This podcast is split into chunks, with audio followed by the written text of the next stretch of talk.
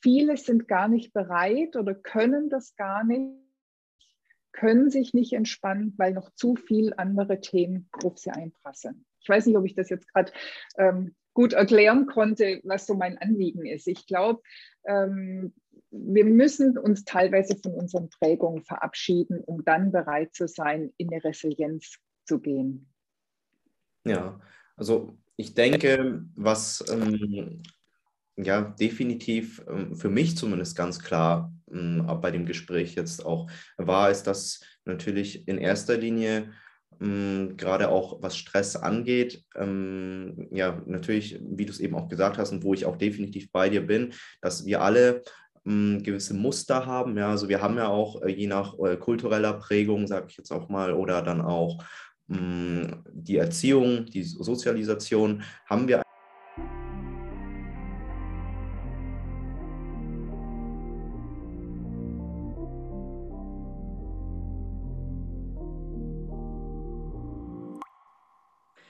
Einen wunderschönen guten Tag, lieber Herzensmensch. Ich freue mich, dass du wieder zu einer neuen Folge von Sharon More Let's Grow Together eingeschaltet hast. Mein Name ist Jid, ich bin der Host dieses Podcasts und freue mich, heute einen ganz besonderen Gast begrüßen zu dürfen. Das ist nämlich die Dr. Susanne Löffner. Sie ist bekannt als erste als Ärztin im Anästhesiebereich und wir hatten in der Vergangenheit auch schon mal die Möglichkeit, miteinander im Rahmen von Social Media über Instagram miteinander zu kooperieren.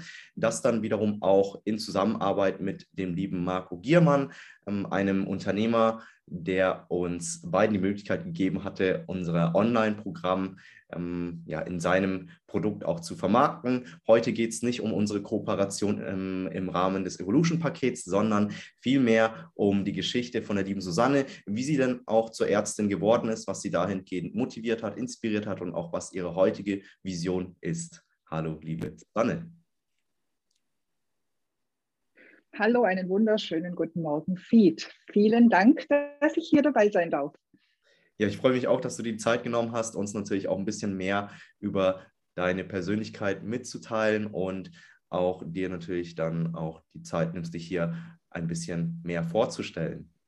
Wie geht's dir? Mir geht's bestens. Ich bin heute wirklich topfit. Ähm, bin ich zurzeit nicht immer bei dem Wetter, aber ähm, heute Morgen ja, war ich schon draußen, war mit den Hunden spazieren und ähm, ja, fühle mich jetzt recht wach. Das ist doch schön. Und du hast gerade eben gemeint, ähm, ja, bei dem Wetter, das macht dir so ein bisschen zu schaffen. Das kann ich ähm, definitiv mit dir teilen, äh, dass mir der Winter dahingehend ein bisschen was, sage ich mal, auch zu schaffen macht. Ähm, ist es bei dir, sage ich mal, die fehlende Sonne oder was ist es da, dass du ähm, sagst, das Wetter ist nicht ähm, so optimal? Also einerseits ist es tatsächlich ähm, die dunkle Jahreszeit. Also ähm, ich liebe den Sommer, wenn äh, man abends einfach noch lang Tageslicht hat.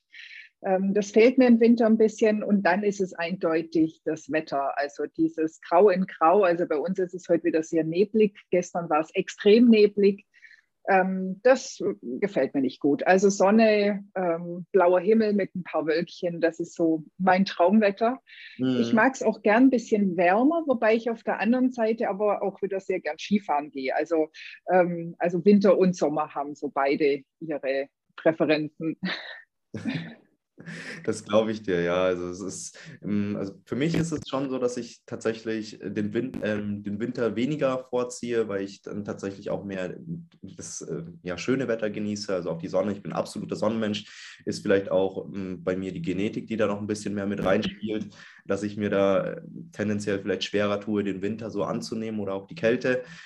Ähm, ja, es ist aber einfach, denke ich, auch eine Situation, mit der ich mich ja, über die Jahre lerne, besser zu arrangieren.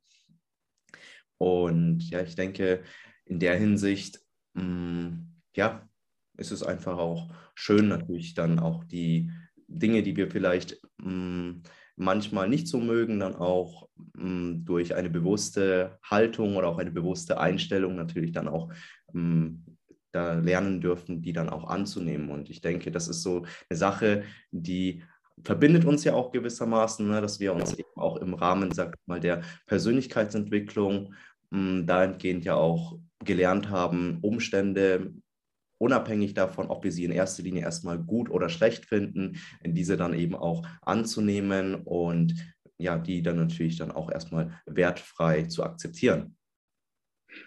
Das ist vollkommen richtig. Und ähm, es ist ja auch so, dass die Sachen ja auch alle wieder ihr Gutes haben. Also wenn wir jetzt gerade mal ins Wetter denken. Also draußen sein und Sonne genießen ist das eine, aber sich einfach auch mal so auf dem Sofa einzukuscheln oder vielleicht auch mal ein bisschen länger im Bett zu bleiben oder also das ist ja auch was ganz Schönes. Also insofern, ähm, ich glaube, wenn immer nur die Sonne scheinen würde, dann wären wir ja irgendwann auch ähm, genervt davon. Ähm, mal ganz davon abgesehen, dass das, glaube ich, dem Wachstum unserer Pflanzen nicht so wahnsinnig förderlich wäre. Aber ähm, nee, ich glaube, so dieses zwischendrin wieder zur Ruhe zu kommen, dann wieder rauszugehen, ähm, Winter, also die, die Jahreszeiten, das, das hat schon alles so sein Gutes. Ja, absolut. Also es ist äh, auch, ich sag mal, mh, bewusster herbeigeführter Wechsel von der Natur ja auch, der uns da dann natürlich dann auch immer wieder vor Augen führt, dass das Leben ja eine Beständigkeit haben darf, allerdings dann auch, ich denke, die, ja, die Abwechslung und auch die Kleinigkeiten, die dann den Unterschied im Alltag bringen, dann auch die Momente sind, die uns dann, denke ich, auch wieder in die Achtsamkeit holen. In der Tat, also das tut die Natur ja ganz extrem oder vielmehr mir geht es so, dass ich gern in der Natur, vor allem im Wald bin und da tatsächlich mehr zur Ruhe komme und mehr zu mir selber komme und so ein bisschen, ja, das hektische Treiben drumherum einfach auch mal loslassen kann oder vergessen kann. Hm. Jetzt ähm, ja, finde ich auf jeden Fall ähm, interessant. Äh, Thema Loslassen. Mm, und ich merke auch, ich habe schon so richtig Lust, eigentlich mit dir so richtig in die Tiefe einzusteigen. Doch mm, bevor wir vielleicht mal beim Schluss landen und beim Hauptteil ähm, ankommen, mm, freue ich mich natürlich auch, wenn du uns einfach so mitteilst, wer du denn als Mensch in erster Linie bist und wie es denn dazu kam, dass du dich vor, ich sage jetzt mal inzwischen mehr als 20 Jahren für die Medizin entschieden hast und ja, wie es dann auch dazu kam, dass du dann im Zuge dessen dann auch später noch gesagt hattest, ja, Schulmedizin allein reicht mir nicht. Ich möchte mein Wissen noch mehr erweitern, sodass du jetzt heute mh, hm, sogar auch in der Selbstständigkeit dich wiedergefunden hast und da dann natürlich auch ja, die Vision hast, natürlich Ärzte bei hm, ja, ihrer Berufung noch mehr zu unterstützen? Okay, fange ich vielleicht mal ganz vorne an, ähm, wie ich dazu. Ach so, nee, du wolltest wissen, wer ich so als Mensch bin. Ja, hm. ich bin, ich bin Mama von zwei Kindern. Ich bin ein Tierliebhaber und ähm, ich bin jemand, der sehr leidenschaftlich seine inzwischen Berufe ausübt, also sowohl den Job als Ärztin als auch den Job als Coach. Ich bin jemand, der sich schnell, ähm, wie soll ich sagen, der schnell Interesse oder nein, der sich schnell von was begeistern lässt. Also ähm, ich bin, mein Lebensgefährte sagt immer so, ich treibe jede Sau durchs Dorf. Also ich muss immer irgendwie was haben, was irgendwie gerade spannend ist und wo ich dann dranbleibe und mich dafür interessiere. Mhm. Und ich glaube, letztendlich bin ich so auch tatsächlich zur Medizin gekommen. Ich habe ähm, als Jugendliche mal einen Erste-Hilfe-Kurs gemacht, einen großen. Und ähm, da war ich schon irgendwie, ah, ich fand es toll, da irgendwas machen zu können und ähm, helfen zu können. Ich habe mir das damals nie so überlegt, was eigentlich so der Hintergrund ist, warum mir das gefällt, sondern es hat mir einfach gefallen und Spaß gemacht.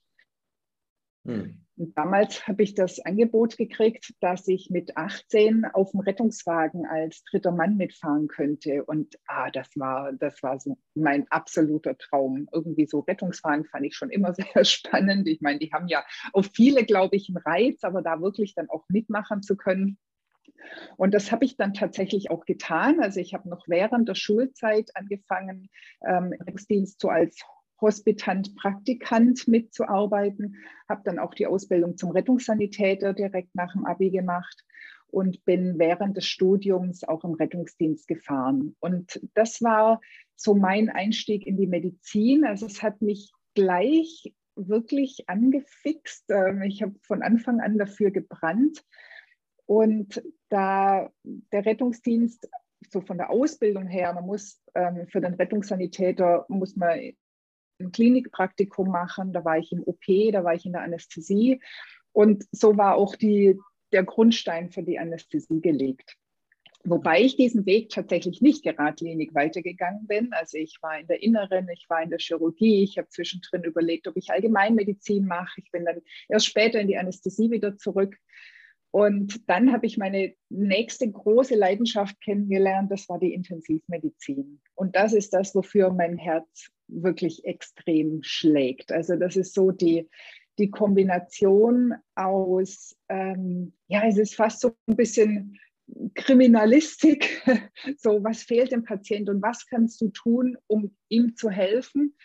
Und das sind so ein bisschen manuelle Sachen dabei. Und da ist aber auch ganz, ganz viel Kommunikation dabei. Also mit den Patienten, mit den Angehörigen. Und das sind ja zum Teil sehr, sehr schwierige Gespräche, weil es einfach um Leben und Tod geht, um weitreichende Entscheidungen.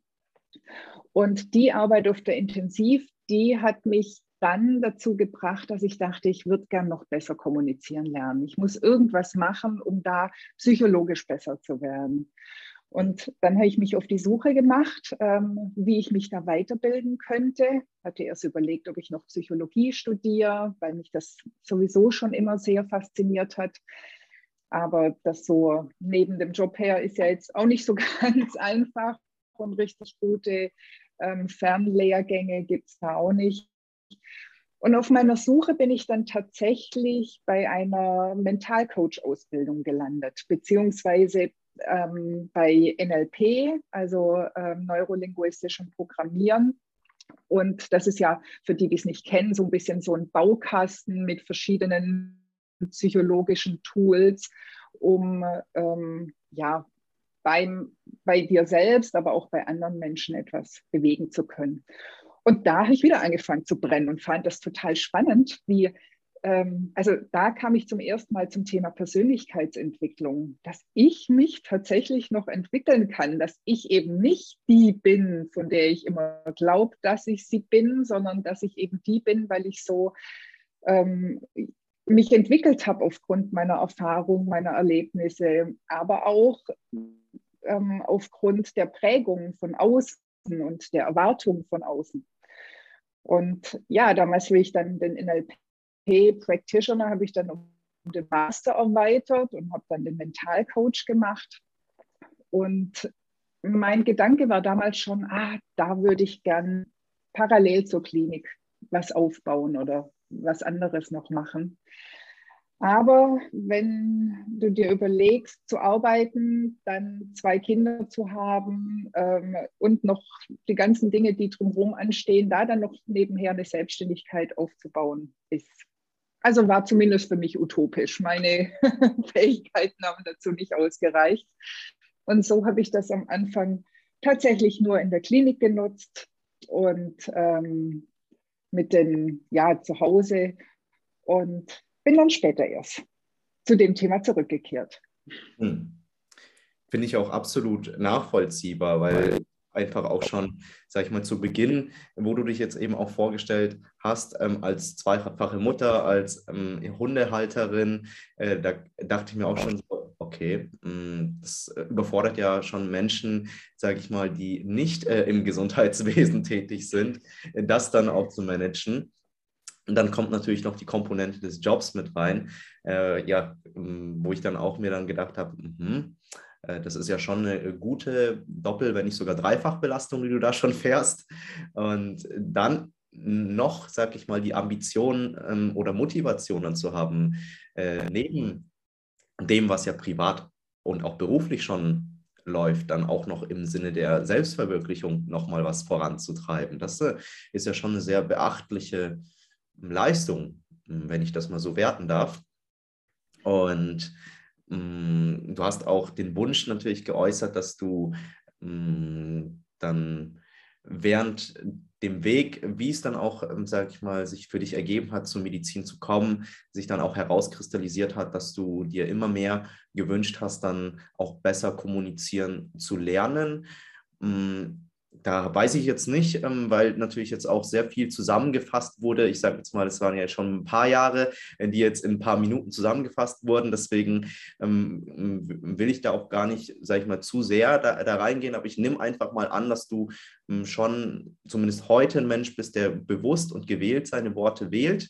Ähm, vielleicht ähm, vor ein paar Jahren, ähm, dass oder auch mehreren Jahren das nicht der Fall gewesen ist. Ähm, ich schätze dich aber dennoch so ein, dass du ja schon ein Mensch bist, der ähm, inzwischen äh, sehr wohl weiß, äh, wie kommuniziert wird. Und ich denke auch, dass vielleicht ähm, das NLP da ein bisschen mit reinspielt, ja, dass natürlich das Wissen darüber dann eigen natürlich dann auch nicht nur mehr über einen selbst verrät, sondern natürlich dann auch über unser Gegenüber, ne? weil das bekannteste am neurolinguistischen Programmieren ist ja eben das, dass ja auch ähm, ja, jeder Mensch so gesehen ja auch eine eigene Landkarte hat. Ja, also das ist ja so der Grundbaustein, worauf NLP ja eben aufbaut und dass, hm, ich sage jetzt mal auch, äh, die Landkarte ja individuell ist. Das heißt, deine Landkarte ist definitiv nicht die, äh, wie jetzt auch von deinem Lebensgefährten oder dann auch, ähm, sag ich mal, meine Landkarte, sondern ähm, die Kunst besteht ja dann darin, die Landkarten, die ja jeder,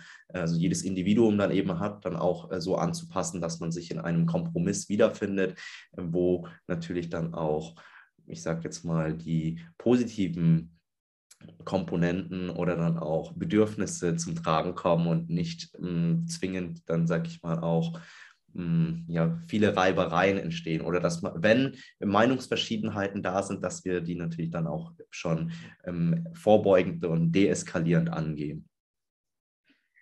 Genau. Also das ähm, ist tatsächlich ein, ein ganz, ganz wichtiger Punkt. Also ich bin sicher nicht perfekt im Kommunizieren. Und ich glaube, das ist auch tatsächlich schwierig, das zu werden. Was mir noch wichtig ist dabei, dass ähm, es gibt ja oft so Kommunikationstrainings, wo man dann sagt, du darfst nicht mit verkreuzten Armen da sitzen oder du sollst, was weiß ich, die Sugar Lemon Sugar Methode, wenn du Kritik äußerst, erst was Positives vorher sagen und so weiter. Das ist alles recht und gut. Aber ich glaube, wichtig ist, dass du authentisch kommunizierst, dass du wirklich das spiegelst, was in dem Moment emotional auch bei dir los ist, dass dann eine gute Verständigung ist. Und das, was du gerade gesagt hast mit der Landkarte, dass wir versuchen, unser Gegenüber zu verstehen. Verstehen heißt nicht, dass wir die Meinung von dem anderen übernehmen müssen. Wir können grundsätzlich bei unserer Meinung bleiben. Aber verstehen bedeutet, dass wir dem anderen auch ähm, wie soll ich sagen, das Recht geben, anders zu sein, eine andere Meinung zu haben, weil seine Meinung ja auf ganz anderen Erfahrungen beruht als eben unsere. Und das sind eben die unterschiedlichen Landkarten. Jeder ist anders geprägt, jeder hat andere Erfahrungen gemacht und deswegen sieht er die Welt anders. Jeder hat ein anderes Weltbild und das finde ich ganz, ganz wichtig. Und den zweiten wichtigen Punkt finde ich, dass man die Emotionen mit berücksichtigt, vor allem auch die eigenen. Denn es gibt so den Spruch, alles, was dich mehr als oder länger als 15 Sekunden aufregt, hat mit dir selbst zu tun. Mhm. Und das halte ich für ganz, ganz wichtig, dass es nicht nur darum geht, dass der andere ein Depp ist und wir uns deshalb aufregen, sondern dass wir uns aufregen, weil er irgendwas in uns anspricht, unsere blauen Flecken, unsere negativen Erfahrungen und Erlebnisse und es sich da dann lohnt, auf sich selber zu schauen und selber zu gucken, warum nervt mich der jetzt so. Mhm. Natürlich gibt es Menschen, die nerven. Und ich möchte jetzt nicht sagen, wir müssen uns alle nur noch lieb haben und alle irgendwie, jeder muss jeden verstehen. Manchmal ist es auch okay, dass man jemanden nicht versteht. Ich glaube nur, dass man so besser kommunizieren kann, wenn man offen ist für den anderen, offen fürs andere Weltbild und eben auch für sich daraus immer lernt, wo sind die eigenen blauen Flecken. Hm. Ja, da bin ich definitiv bei dir. Und eine Frage, die sich jetzt so, sag ich mal, im Laufe deiner Geschichte auch, sag ich mal, bei mir so herauskristallisiert hat, ja, ist ja, ich sag mal, da, wo du jetzt dein täglich Brot verdienst, ist es ja nicht so, hm, wie ich es mir jetzt vielleicht, sag ich mal, ähm, beim Rathausplatz vorstelle. Ja, also es ist jetzt nicht so, dass ich ein Ticket ziehe und dann äh, komme ich irgendwann mal, werde ich aufgerufen, komme dran, sondern ich stelle mir das in der Medizin ja oftmals so vor, dass das sehr stressig ist, dass auch schnelle Entscheidungen manchmal getätigt werden müssen, dass auch schnell agiert werden muss, weil teilweise ja auch es Situationen gibt, wo Sekunden ja auch, sage ich mal, über das Leben eines anderen beziehungsweise auch das Überleben entscheiden. Und da dann auch zu jeder Zeit, ähm, sag ich mal, die, mh, mm, ja, ich sag mal, die richtige die richtigen Worte zu finden oder dann auch das richtig zu kommunizieren, ja, gerade dann auch, wenn ich ja mit sehr viel Stress konfrontiert bin, vielleicht auch mit Angst konfrontiert bin, das stelle ich mir schon schwierig vor. Ich kann mir vorstellen, dass es ähm, natürlich möglich ist, das sich anzutrainieren, das auch dann ja, sich anzueignen, da die Emotionen nicht überhand nehmen zu lassen, sodass dann auch, sag ich mal, eine, ähm, ja, eine Kommunikation gewählt wird, die nicht viel über die Beziehung vielleicht auch zu einem anderen aussagt, oder, sondern äh, vielleicht dann auch mehr in Richtung ähm, Appell geht. Und was ich dich im Zuge dessen fragen möchte, ist, wie du das denn auch erlebst. Also du, du, bist ja jemand, der eben ja, in stressigen Situationen, zumindest äh, bilde ich mir das ein, auch schnelle Entscheidungen zu treffen hat. Und wie ist es denn so grundsätzlich hm, so im Alltag, sage ich mal, eine Medizinerin, äh, wo ja man sich dann eben nicht immer die Zeit nehmen kann, die Emotionen, ähm, wo du ja auch vorhin betont hast, diese mitzuteilen, dann ja doch irgendwie diese zu vermitteln und dann vielleicht nicht in sich hineinzufressen? Also das ist ein nicht ganz einfaches Gebiet. Ich glaube, wir müssen da ein bisschen unterscheiden. Wenn es wirklich um eine Notfallsituation geht, wo du als Arzt der bist, der die Verantwortung trägt und mhm. der auch in dem Moment weisungsbefugt ist und wo du auch, naja, der Leiter der Situation bist. In mhm. dem Moment geht es tatsächlich, so wie du gerade gesagt hast, um den Appell. Also da wird einfach ganz klar gesagt, du machst das, du machst das, du machst das. Und in dem Moment geht es tatsächlich auch mal sehr wenig um die Emotionen. Also das ist was, das ist der Moment, wo es funktionieren muss. Ja. Was hier aber ganz wichtig ist, dass es danach den Moment gibt, wo auch Zeit zum Reflektieren ist. Also wo du vielleicht, also trotz allem, die Augen offen hältst und guckst, gibt es zum Beispiel jemand im Team, der mit der Situation ein Problem hat, dem es danach nicht gut geht oder ähm, ist insgesamt was schlecht gelaufen, weil vielleicht einer irgendwie quer geschossen hat oder manchmal läuft es ja auch nicht gut, ohne dass man von, also dass irgendwie der Mensch schuld ist. Manchmal fängt der Patient an, indem es ihm einfach so schlecht geht, dass du eben da nicht mehr hinterherkommst. Und da ist einfach wichtig, da die Augen und Ohren offen zu halten, um danach selber zu reflektieren, zu gucken, wie habe ich jetzt gerade agiert und warum habe ich so agiert und habe ich mich vielleicht tatsächlich im Ton vergriffen oder ne, irgendwas Blödes gesagt. Aber auch zu gucken, wie geht es den anderen? Warum haben die so reagiert, wie sie reagiert haben und gibt es da Gesprächsbedarf? Und das kommt leider sehr, sehr kurz in der Medizin. Und das ist ähm, häufig auch das Problem wegen fehlender Zeit. Also wann möchtest du da noch Nachgespräche einbauen? Ähm, es ist aber oft auch der bequemere Weg. Ne? Die Situation war jetzt nicht so schön, komm, mach einfach einen Deckel drüber und ähm, dann müssen wir nicht mehr drüber nachdenken. Und ähm, das halte ich aber für sehr, sehr wichtig, solche Teamgespräche. Mhm. Und darin kann man ja auch wachsen. Also ne, sowohl ich selber als auch die, mit denen ich kommuniziere. Ja, ja, da bin ich definitiv bei dir. Also ich habe auch tendenziell äh, den Eindruck, dass wir ja mehr dazu neigen, sage ich mal, Situationen zu interpretieren, als dass wir diese dann wirklich auch kommunizieren, weil nur weil ich vielleicht A sage, heißt es ja nicht, dass dann bei meinem Gegenüber dann auch A ankommt.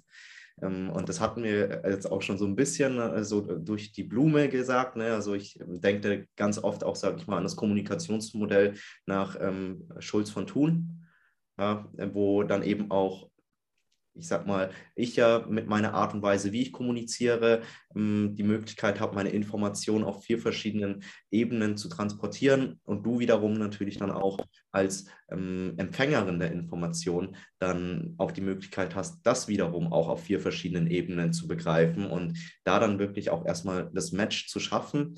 Und das geschieht ja ohnehin, sage ich mal, im Sekundenbruchteil, aber da dann auch, sage ich mal, nochmal ähm, zu wissen, okay, wenn ich mir nicht im Klaren bin, ob die Information, wie ich sie mitgeteilt habe, auch bei meinem Gegenüber so angekommen ist, dass ich da dann einfach auch nochmal die Mittel und Methoden habe, um mich zu vergewissern oder auch zu verifizieren, dass dann ähm, ja die Information, die ich dann auch äußere, natürlich die gleiche ist, wie sie dann bei meinem Gegenüber auch ankommen soll. Ist, ja, denke ich, eine sehr hilfreiche, mh, hm, ja, ich sag mal, ein hilfreiches Wissen, was ja nicht nur, sage ich mal, im Rahmen der Medizin wahrscheinlich äh, von Nutzen ist, sondern grundsätzlich ja auch im sozialen Miteinander, auch im sozialen Gefüge sehr essentiell ist. Ja, auf jeden Fall. Also das ist ja egal, ob du mit dem Bäcker sprichst oder ähm, mit deinem Partner. Es geht ja immer so ein bisschen drum, kommt denn wirklich das an, was ich gesagt habe? Also auch so ähm, in der Partnerschaft ist vielleicht noch einfacher, weil da wird es der Partner relativ schnell spiegeln, wie es angekommen ist. Das ist beim Bäcker wahrscheinlich schwieriger. Ähm, ich finde es schön, also weil du gerade den ähm, Schulz von Thun erwähnt hast, ähm, ich finde es schön, das Beziehungsohr ein bisschen mehr im Blick zu haben. Also gerade in der Kommunikation jetzt mit Patienten, Angehörigen. Also angenommen, ähm, ein Angehöriger beschwert sich, dass du zu wenig oder dass du keine Zeit für ein Gespräch hast. Und dann bist du als Arzt vielleicht genervt, weil du hast eh schon viel Stress und jetzt kommt der auch noch und, und motzt dich an oder fordert irgendwas. Und da ist es sehr schön, die Beziehungsebene mal anzugucken und ähm, zu gucken, warum, was steckt bei dem dahinter? Macht er sich Sorgen um seinen Angehörigen? Hat er Angst, dass du vielleicht zu wenig Zeit für die medizinischen Tätigkeiten hast? Ähm, ist er insgesamt gestresst über überfordert. Und da dann einfach auch mal zu sagen, oh, ich merke, Sie sind gerade verärgert, was steckt denn dahinter? Und mhm. das ist ähm, auch immer ein ganz, ganz gutes Tool, um so einen Konflikt auch so ein bisschen ähm, ja, den Druck zu nehmen, indem man wirklich da von sich weggeht und einfach mal guckt, was ist denn gerade das Thema des anderen? Warum greift er mich eigentlich an? Mhm.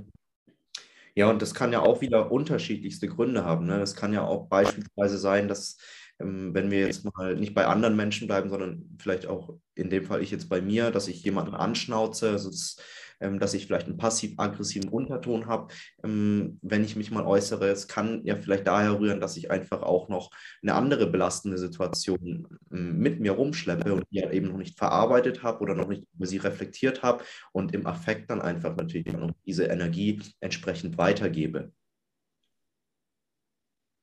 Ja, genau. Ja. Genau.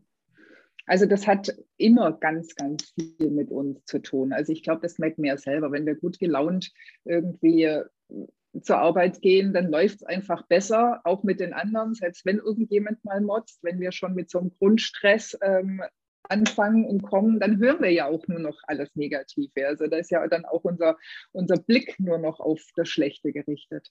Also es, ich finde, Kommunikation ist schon ein ein riesiges Thema und ich glaube, es ist echt eine Meisterschaft, da wirklich gut zu sein. Aber es hat auch den Vorteil, man kann sich immer mehr verbessern. Das immer ähm, ein kleines Stückchen besser machen.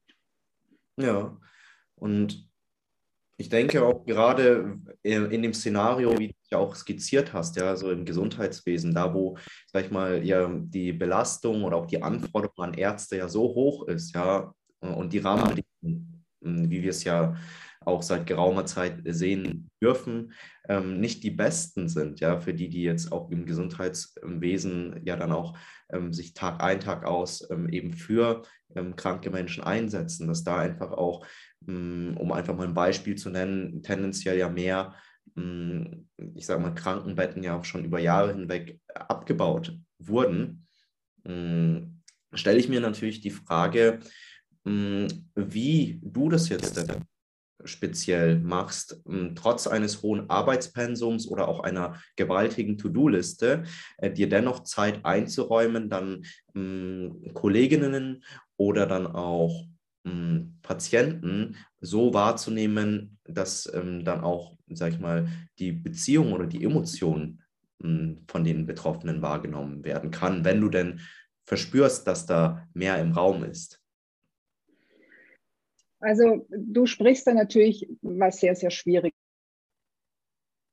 an. Ähm, ich kann dir ja auch nur von der Zeit berichten, als ich noch in der Klinik war, weil inzwischen bin ich aus der Klinik raus und bei meinen einzelnen Notarzttätigkeiten, das ist so sporadisch, da ist natürlich, gehe ich mit einer ganz anderen Zeit, mit einem ganz anderen Zeitgefühl ran. Ähm, in der Klinik ist es, ah, das ist wirklich ein, ein, ein, richtig großes Thema, weil der Stress in der Klinik ähm, Stress allgemein hat ja immer verschiedene Faktoren. Es gibt ja immer so den Stress, der von außen ein, also die, der Zeitdruck, der Personalmangel, die, ähm, ja, die ganzen Erwartungen, Anforderungen. Das andere ist aber ja auch immer, wie wir persönlich mit diesem Stress umgehen und was unsere persönlichen Stressverstärker sind. Also ist es zum Beispiel unser Perfektionismus oder können wir nicht Nein sagen, können wir uns nicht abgrenzen und so weiter. Das sind ja ganz viele Sachen, die mit reinspielen, wie viel Stress wir letztendlich haben und dann eben auch mit welchem Druck wir dahin gehen. Wollen wir jetzt unbedingt 100 Prozent arbeiten, ähm, obwohl wir noch ganz viele Nebentätigkeiten haben oder gönnen wir uns auch mal zu reduzieren, um wieder mehr Freiraum zu kriegen, also auch wirklich für Freizeit reduzieren. Das sind ja ähm, so Punkte, die letztendlich also ist noch viel, viel größer das Thema, aber die eine große Rolle spielen, wie viel Stress wir in der Klinik letztlich haben. Und so ähm, ist es sicher auch nicht von jeder Klinik äh, oder von Klinik zu Klinik gleich. Also in der, bei der einen Stelle hast du eben mehr freie Zeit, bei der anderen weniger. Für mich war auch immer Zeitdruck da. Also ich kenne das sehr, sehr gut. Ähm, ich kenne dieses, ja, dieses Hasselgefühl. Ich muss noch dies und das und dort machen. Und trotzdem war mir aber immer wichtig, kurze Zeitpunkte oder jetzt gerade das Mittagessen oder irgendwelche Sachen wirklich mit den Kollegen zu verbringen und da dann oder auch mit der Pflege in den Austausch zu gehen. Und wenn das nur mal zwei Minuten sind, mal kurz zu fragen, also wenn man weiß, das Kind war krank, zu fragen, wie geht es dem Kind jetzt oder solche Sachen. Und das das finde ich ganz, ganz arg wichtig, dass man diese persönliche Komponente nicht vergisst vor lauter Druck und nur noch am, am Wursteln ist.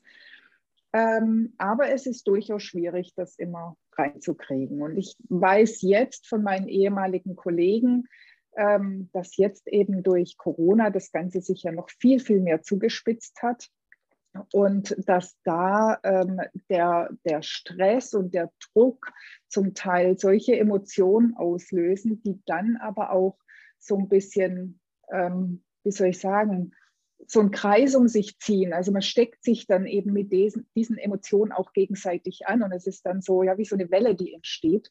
Und das ist natürlich auch sehr, sehr gefährlich.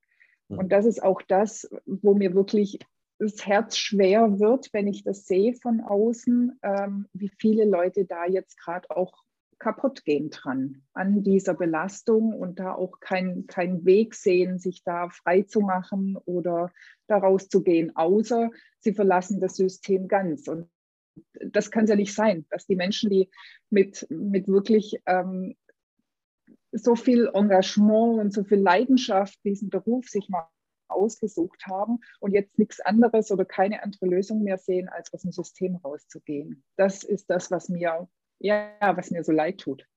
Ja, das kann ich absolut nachvollziehen und ich denke auch, dass das ja mh, hm, letztendlich auch die Motivation ist, weshalb du ja dann auch für dich entschieden hast, dass du mh, hm, eben im, im gleichen Sektor weiterhin tätig sein möchtest, allerdings mehr in Form einer Lösung dahingehend auch fungieren möchtest. Ja, also deswegen bist du ja auch heute Ärzte-Coachin ähm, und hast für dich einen anderen Weg gewählt, wo du eben dann auch eben nicht mehr äh, die Symptome bekämpfst, sondern ja auch unter anderem an einer Ursache oder ich sag mal einer möglichen Ursache ähm, die Hebelwirkung auch verändern möchtest. Ja, und das sind ja auch dann eben ähm, die Kommunikation oder dann auch die Mm, ja, ich sage jetzt mal, die ähm, Ermächtigung, nenne ich es jetzt auch einfach mal dahingehend, ähm, natürlich dann auch äh, herauszufinden, also wie ich dann auch durch Selbstreflexion und auch dem Erkennen meiner Selbstwirksamkeit einfach auch trotz eines stressigen Berufs, und dann nehme ich jetzt mal auch die Medizin außen vor, also es kann ja auch jeder andere stressige Beruf sein, dass ich in stressigen ähm, Situationen dennoch mich ähm, lerne, in Achtsamkeit zu üben oder auch in Reflexion zu üben, ähm, sodass ich natürlich dann auch, ähm, ich nenne es jetzt einfach mal negative Energie, nicht eben dann auch an Menschen abgebe, die es vielleicht gar nicht verdienen, sondern dass ich dann die in mir selbst auflöse und dann natürlich dann auch neutraler und auch gelassener oder auch reflektierter an Situationen rangehen kann und auch unvoreingenommen ähm, und auch nicht bewertend, also voreingenommen in Situationen reingehe, was ja ähm, auch mit Sicherheit ähm, Streitigkeiten unterbinden kann.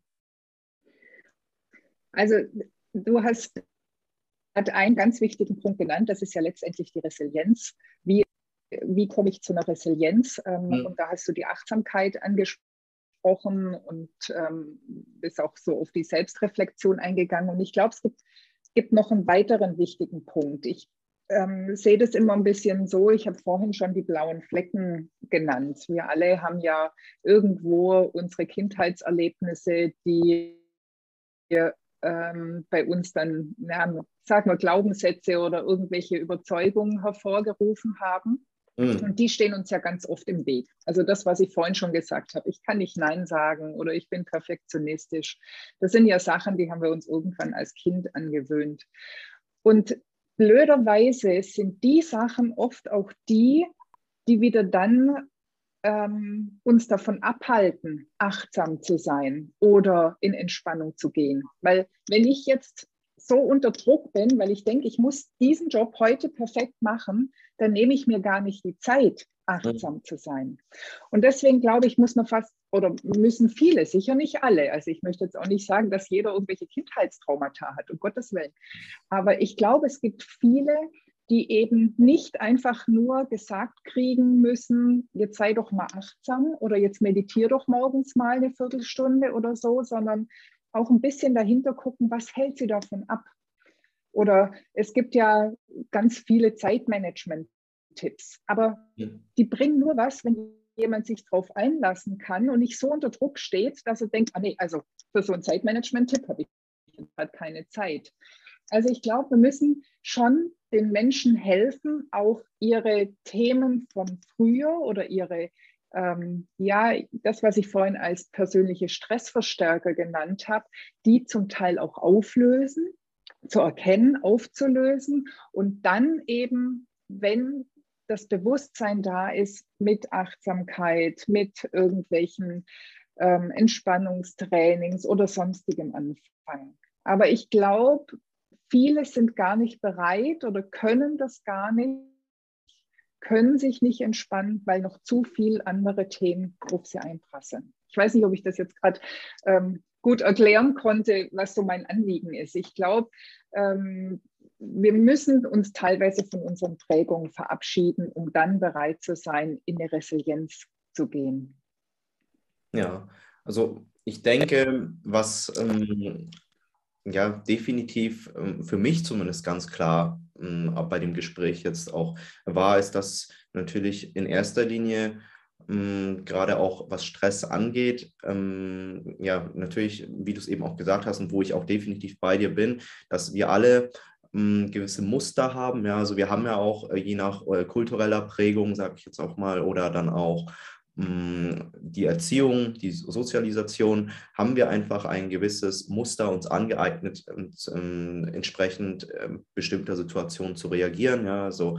Und da höre ich auch ganz klar raus, dass ähm, mit Sicherheit äh, du eine ja, Befürworterin von Neuroplastizität bist, um es äh, vielleicht einfach auch mal in einem ja, deutlich größeren Kontext zu sehen, ja, dass wir natürlich eine gewisse Vorprägung haben und dass wir auch die Möglichkeit haben, ähm, diese Vorprägung aber dann auch umzumodellieren, ja, dass wir einfach auch die Konditionierungen, die wir im Kindheitsalter vielleicht erfahren haben, dass wir diese jederzeit, wenn wir denn möchten, natürlich dann auch ändern können. Also wir können unsere Gewohnheiten auch umändern, wenn wir denn auch bereit sind, sag ich mal, die ja, erforderlichen hm, Handlungen, die eine, ich sag mal, Umgewöhnung bedarf, dann auch in Kauf zu nehmen. Und ich denke, da ähm, sind wir uns ja dann auch einig, dass da die Funktion eines Coaches oder eines Mentors, eines einer Beraterin äh, sehr wichtig sind, um natürlich ähm, dem Gegenüber dann auch einfach dabei zu helfen, sich selber zu erkennen und dann auch in stressigen Situationen nicht in alte Gewohnheitsmuster zu verfallen, sondern auch dann eben die Resilienz dann eben auch ja, zu nutzen, um dann einfach auch neue Strategien zu nutzen, die dann einfach auch ähm, ja, förderlicher sind. Ja, genau. Also wie gibt es denn, es gibt ja den schönen Spruch, ähm, es ist nie zu spät für eine schöne Kindheit. Also ähm, wir haben ja das, was wir erlebt haben, früher gar nicht unbedingt als reine Situation abgespeichert, sondern wir haben es ja bewertet abgespeichert. Und genau diese Bewertung können wir eben durch die Neuroplastizität, die du gerade erwähnt hast, eben umverschalten, wirklich in unserem Gehirn neue Schaltkreise sozusagen anzulegen, dass das, was was uns einfach belastet, und das ist ja uns oft nicht mal bewusst, sondern das ist ja im Unbewussten irgendwo drin, ähm, dass das, was uns belastet, einfach nicht mehr so belastet und wir daraus eine bessere Flexibilität im Handeln haben. Und je flexibler wir handeln können, desto besser geht es uns, weil wir einfach verschiedene Lösungswege angehen können. Und ähm, ja, ich glaube, da könnten wir jetzt noch Stunden drüber reden, was so die Prägung betrifft. Also alles, was wir in der Vergangenheit ähm, abgespeichert haben, das ist in unserem Hirn. Und wir können unser Hirn wieder verändern, um anders zu denken, anders zu fühlen, anders zu reagieren, anders zu kommunizieren. Und ähm, ja, das manchmal brauchen wir Unterstützung. Ich glaube nicht, dass man alles tot coachen muss. Es gibt nämlich auch den anderen Spruch, es ist nie zu spät für eine schlechte Kindheit. Man kann sich jetzt auch alles im Nachhinein schlecht reden und denken, man müsste jetzt lebenslang zum Coach rennen. Das ist auch nicht so. Aber manchmal macht es einfach Sinn, so ein bisschen einen Haken zu lösen. Ja, absolut. Da bin ich definitiv bei dir. Und ja, es ist ja auch dann so, dass wenn wir, sage ich mal, einen Haken lösen, dass dadurch sich ja auch eine, äh, die Wahrnehmung, wie wir, sage ich auch mal, auch vielleicht bisher auf unser Leben geschaut haben, dann dadurch ja dann auch eine 180-Grad-Wende ähm, erlangen können. Und das kann befreiend wirken, kann natürlich aber auch äh, den anderen Beigeschmack haben und da denke ich, bin ich definitiv auch ähm, ja einfach bei dir, ähm, dass ähm, natürlich dann auch das Maß ganz wichtig ist. Ja, also dass ich nicht zu viel Coaching habe, dass ich mich vielleicht auch von einem Coaching abhängig mache, aber dass ich ähm, auch nicht auf dem anderen Extrem bin, wo ich dann sage, ja, ich habe die Weisheit mit einem Löffel geschöpft und ich weiß alles, ich bin einfach unverbesserlich und brauche auch keinen Rat im Zuge dessen anzunehmen.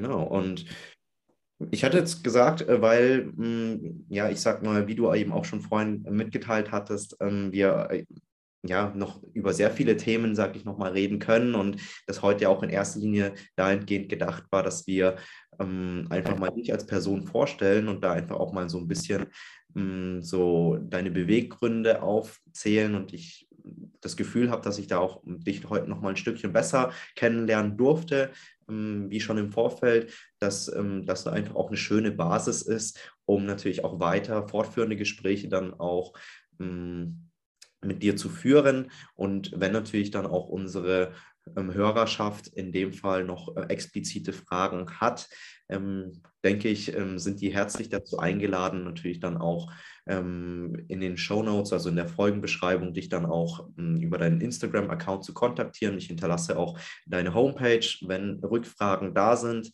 Und danke dir auf jeden Fall schon mal für deine Zeit und auch natürlich für die Aufmerksamkeit, die ich von dir erhalten habe. Und ja, freue mich auch schon auf weiteren Austausch mit dir.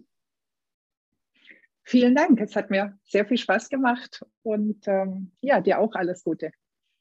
Dankeschön. Und ja, wenn ihr noch mh, mm, mehr von der lieben Susanne hören wollt, dann zögert es auf jeden Fall nicht, sie zu kontaktieren. Und wir freuen uns auf jeden Fall, wenn es dann wieder heißt, Share and More, Let's Grow Together und du beim nächsten Mal dabei bist.